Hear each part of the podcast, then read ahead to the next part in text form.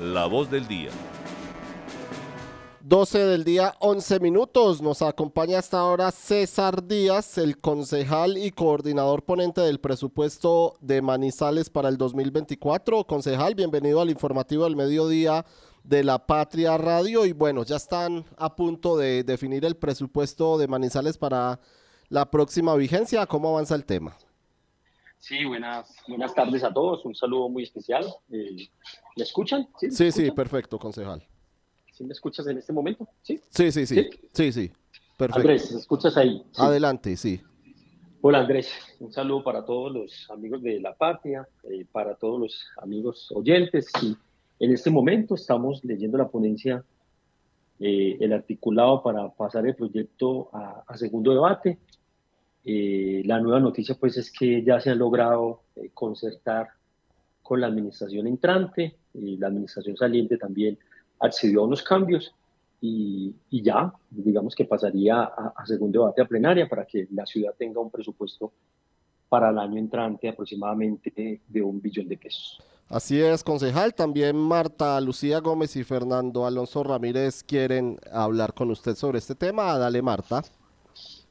Eh, pero yo quiero interrumpir, David, antes y quiero preguntarle al concejal un tema completamente distinto. ¿Le gustó la nueva versión del himno de Manizales que nos costó 70 millones de pesos? Eh, hola Fernando, un saludo especial, un saludo para Martica también, un saludo especial. Bueno, la verdad, tuve la oportunidad de asistir ayer al lanzamiento de la feria y sí tengo que decir de que si bien el nuevo himno de la ciudad es un nuevo himno, mm, digamos, más innovador con unos artistas locales, particularmente yo estaba esperando más del lanzamiento del nuevo himno de la ciudad. es un trabajo bonito donde se muestran los artistas locales, se muestran diferentes esferas de nuestra ciudad, pero particularmente estaba esperando, digamos, un himno, eh, digamos, mucho más innovador y, con mayor, digamos, eh, eh, impacto para la ciudad. La verdad, sí, fue una sorpresa el día de ayer. Concejal, un saludo especial. Eh, yo quiero preguntarle ya en materia del presupuesto que ustedes están aquí a punto de debatir en plenaria. Eh, que usted habla, nos habla de unas modificaciones que fueron conciliadas entre la administración saliente y la entrante. Eh, básicamente estamos hablando de qué cambios y dónde quedarán esos, esas modificaciones muy fuertes en qué rubros, en qué secretarías, teniendo en cuenta que aquí se está solicitando una adición presupuestal de por lo menos 15 mil millones de pesos para poder continuar con el proyecto de intercambiador vial del de, barrio Los Cedros. Bueno, Martica, eh, es muy importante decir que dentro del estudio que se hizo del presupuesto para el año 2024, eh, en este estudio habían unos recursos del balance más o menos por 29 mil millones de pesos que eran recursos propios. Pero más que eso, la administración entrante, digamos, en una eh, discusión abierta y en una articulación para ellos empezar su administración desde el primero de enero, hizo unas solicitudes, unas solicitudes que si bien estaban, eh, digamos, en concordancia con el plan de desarrollo de Carlos Mario Marín, también tenían diferencias en diferentes aspectos, especialmente en temas de, infraestructura vial, tanto rural como urbana, y en temas de infraestructura eh, eh, cultural. Es por esto que, en el ejercicio que hicimos como ponentes era eh, articular, ser voceros de las recomendaciones de la administración entrante y logramos el día de ayer por fin, porque también fue un ejercicio de, de varias reuniones, logramos por fin de que la administración eh, de Carlos Mario Marín entendiera de que Jorge Eduardo Rojas eh, quiere empezar a gobernar desde el 1 de enero, pero también quiere empezar a dar unas soluciones en términos viales, en términos de movilidad y en términos de infraestructura cultural. Por eso, también en ese ejercicio que se hizo, se encontraron unos recursos que están llegando a la ciudad, unos recursos que son fundamentales para el funcionamiento de la nueva administración y que será la nueva administración que los ejecuta. Y son unos recursos adicionales, como unos recursos del servicio de la deuda, que son 7.290 millones de pesos que llegaron la semana, anterior, unas mensajes pensionales que también se deben de insertar al, presupuesto, unos rendimientos financieros que también es fundamental para la sostenibilidad de, de, las heces. Y lo otro, una inejecución proyectada, digamos, al 2 de, de diciembre de 6 mil millones.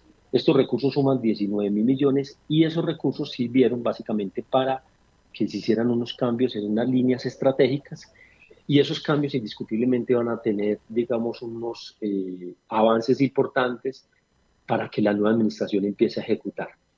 es por esto que se logran tener recursos para vías urbanas eh, por 5 mil millones de pesos más, para las vías rurales por 1.600 eh, millones de pesos, para el bulevar de la, de la 19 por 1.700 millones, para eh, infraestructura, la cultura cultural, digamos que son lo que está solicitando por 4 mil millones de pesos, para programas culturales por 3 mil millones de pesos y escenarios deportivos por 3 mil millones de pesos adicionales. Estos recursos más eh, lo que nos acaba de decir eh, Martica en términos de que estaban también presupuestados los recursos para el intercambio vial de, de, de los ceros por 13 mil millones, 25 mil millones de pesos para la tercera línea, el cable aéreo, que ellos lo habían solicitado y concuerdan en eso las dos administraciones. Digamos que hoy se le puede dar a la, la, noticia a la ciudad de que el nuevo presupuesto va a pasar el billón de pesos y más que el billón de pesos es un proyecto eh, concertado y más que concertado, que es un proyecto que básicamente la nueva administración va a tener la potestad de empezar a, ejecutarlos y, más que ejecutarlos, impregnar el sello eh, que quisieron los manizaleños en el pasado debate electoral.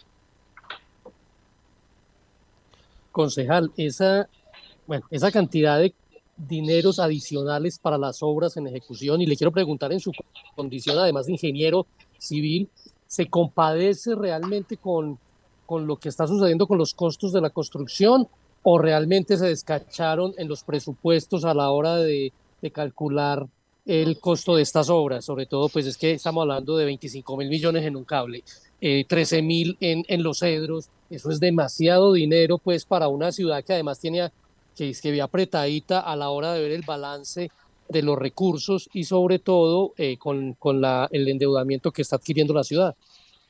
Eh, Fernando, varias cosas. Lo primero es que eh, mis reparos con el plan de reactivación lo conoce la opinión pública. Yo no voté ese plan de reactivación, ni voté eh, el servicio de la deuda para endeudar el municipio. Y mis reparos eran básicamente en eso. Yo no creo que la ciudad, eh, después de una pandemia, se tenía que embaucar en la construcción de un cable aéreo. Fueron 12 concejales que vinieron esa situación. Yo respeto, yo voté negativo. Ese proyecto, en su momento yo lo dije que por kilómetro de cable aéreo en el año 2021 valía 80 mil millones de pesos. Eh, este cable aéreo tiene una longitud de 2.5 kilómetros, es decir, 200 mil millones de pesos en el año 2021 y se hizo un cierre financiero por 151 mil millones de pesos. Se veía venir que se necesitaban recursos adicionales, se veía venir de que eh, independiente de esta situación, por el tema de la pospandemia, por los insumos de la construcción, por la volatilidad del dólar, por los eh, indicadores macroeconómicos del mundo, eh, esto indiscutiblemente iba a acarrear unos sobrecostos, como en todas las obras de construcción que están en este momento adelantando el país, y hoy vemos, mm, mm, Fernando, de que hoy el cable tiene unos recursos adicionales por 57 eh, mil millones de pesos, porque ya se le han adicionado alrededor de 27 mil millones de pesos y se está pidiendo una adición de 25 mil millones de pesos. Eso en su momento lo dijimos en el debate eh, que hicimos del pacto de reactivación, que si bien era importante la tercera línea de cable aéreo, nosotros particularmente este concejal no está de acuerdo que la ciudad se endeudara y se embaucara en una construcción de una línea de Y con respecto al intercambio vial de los cedros, eh, en su momento el cierre financiero lo hacen con una promesa del gobierno eh, de Duque de que se traen unos recursos por 36 mil millones de pesos para intercambiadores viales de los cámbulos y de los cedros. Hay cambio de gobierno, eh, lastimosamente tengo entendido que el gobierno de Petro el único compromiso que respeta es básicamente para intercambiadores de los cámbulos y se deja por fuera los 13 mil millones de pesos para eh, el intercambiar de los cedros. Esa obra eh, debe de continuar, esa obra debe hacerse, pero también conocido por los manizaleños los atrasos, eh, el abandono del primer contratista de la ciudad de Medellín, un contratista que no conocía la ciudad, un contratista que hizo todo para no avanzar en estas obras y se perdieron nueve meses, esos nueve meses del inicio de eh, esta licitación en el año 2022 eh, va a tener unas repercusiones en términos de sobrecostos, en términos de la ejecución de las obras y hoy eh, lastimosamente lo tenemos que decir, que yo particularmente digo que si bien estos 13 mil millones de pesos que consiguen las dos administraciones son importantes, ese proyecto va a terminar a finales del año 2024 y se van a necesitar mayores recursos para terminar. Eso sí lo tenemos que decir. Lamentable por la ciudad, en su momento nosotros lo dijimos, lo expresamos, de que se tenían que hacer cierres financieros idóneos, unos cierres financieros importantes, y, que el plan de reactivación no era simplemente votarlo, sino que también teníamos que mirar cómo se ejecutaba. Y hoy también vemos el tema de los coliseos eh, menor y mayor, especialmente el mayor, que también estaba dentro del pacto de reactivación y que desafortunadamente eh, eh, lo tiene claro Jorge Eduardo Rojas, el Coliseo Mayor, le tenemos que decir a la ciudad hoy, necesita alrededor de 10 mil millones de pesos para la construcción o terminación de esas obras en el Coliseo Mayor. Concejal, eh, explíqueme usted que está más, ha estado más cerca, que lleva varios periodos, es, su último, pero que, que, está concluyendo varios periodos en el Consejo, situaciones como la siguiente. ¿Cómo es posible que una administración eh, elabore un proyecto, inicie un proyecto sin tener un certificado de disponibilidad presupuestal, el famoso C, eh, CDP, CDP, el famoso CDP, eh, que es casi pues de coquito para todos los que están en el sector público, de contar con ese documento para poder empezar una obra. ¿Cómo es posible que esto ocurra en una administración que tiene, no solamente aquí, pues estamos hablando del alcalde con su desconocimiento sobre lo público, pero sí eh, está rodeado de personas que han tenido alguna experiencia en este sector y no se les está notando. Eso por ese lado. Y frente al presupuesto general para el 2024, eh, que se contempla si alguna adición también para poder concluir o continuar o avanzar en algo frente a la construcción de la planta de tratamiento de aguas residuales, la famosa PETAR. ¿Aquí hay algo, no hay algo? ¿Y qué va a pasar? ¿Y cuál es la posición de ustedes frente a estos dos temas? Bueno, Mardica, muy, muchas gracias por las dos preguntas que son fundamentales. Lo primero es que cuando estamos estudiando el pacto de reactivación, eh, particularmente este concejal fue muy juicioso en decir cuáles eran las fuentes de financiación de los cierres financieros de los proyectos. Y en ese momento no habían recursos del gobierno nacional para esos proyectos ni para el intercambio de los cedros, ni para el cable aéreo, ni para la actualización catastral, ni para los coliseos menores y mayores. En algún momento habían promesas, porque también hay que decirlo, Mastica, en el año 2021 habían era promesas del año de, los Juegos Nacionales, pero no habían recursos nacionales con esas fuentes de financiación. De ahí, de que la administración toma la decisión de endeudarse, pero también de hacer unas vigencias futuras al año 2023, estamos en el año 2021. Este concejal nunca compartió ese tipo de decisiones. Lo dijo que era fundamental tener compromisos nacionales con respecto al pacto de reactivación. El único compromiso que había era el compromiso para la reestructuración de la Juan 23, pero eso era básicamente por una acción popular y había una sentencia en juez donde tenían que cumplir la nación y el municipio de Manizales y por eso lo tenían que cumplir. Eh, lastimosamente nos corrió a nosotros, lo tenemos que decir, un cambio de gobierno y un cambio de gobierno básicamente donde el gobierno Petro desconoció muchas de las situaciones y promesas de eh, el gobierno Duque y que lastimosamente Manizales se vio perjudicado, no simplemente en eso, sino también en los temas de los Juegos Nacionales. A los Juegos Nacionales debían de haber llegado alrededor de unos 40 mil millones de pesos desde Bogotá a la ciudad para los escenarios deportivos. Tengo entendido que llegaron alrededor de 28 mil. Eh, quedaron 12 mil millones de pesos que no están dentro de, no estuvieron en la ejecución de los escenarios deportivos y lo entregaron a interventorías a nivel nacional. Esas son situaciones que se le escapan a uno como concejal y que indiscutiblemente los mandatarios tenían que hacer todas las sesiones pertinentes para lograr que esos recursos llegaran a la ciudad de Manizales por medio de esos certificados de disponibilidad presupuestal que debe emitir la nación y que se deben de insertar a los presupuestos mediante una adición presupuestal y por eso estamos seguros de que no llegaron. Con respecto a la planta de tratamiento de aguas residuales, es importante decirlo, este proyecto no hace parte del pacto de reactivación, sino que el proyecto desde el año 2018 nosotros hicimos el cierre financiero. Ese cierre financiero eran 110 mil millones de pesos, participación del 43% del gobierno nacional. Después de tres años o dos años, hacen un nuevo cierre financiero donde Aguas de Manizales, recursos de Aguas de Manizales colocan alrededor de 17 mil millones de pesos más y el Ministerio de Vivienda inserta aproximadamente 21 mil millones de pesos más para que tuviera un cierre financiero de 147 mil millones de pesos.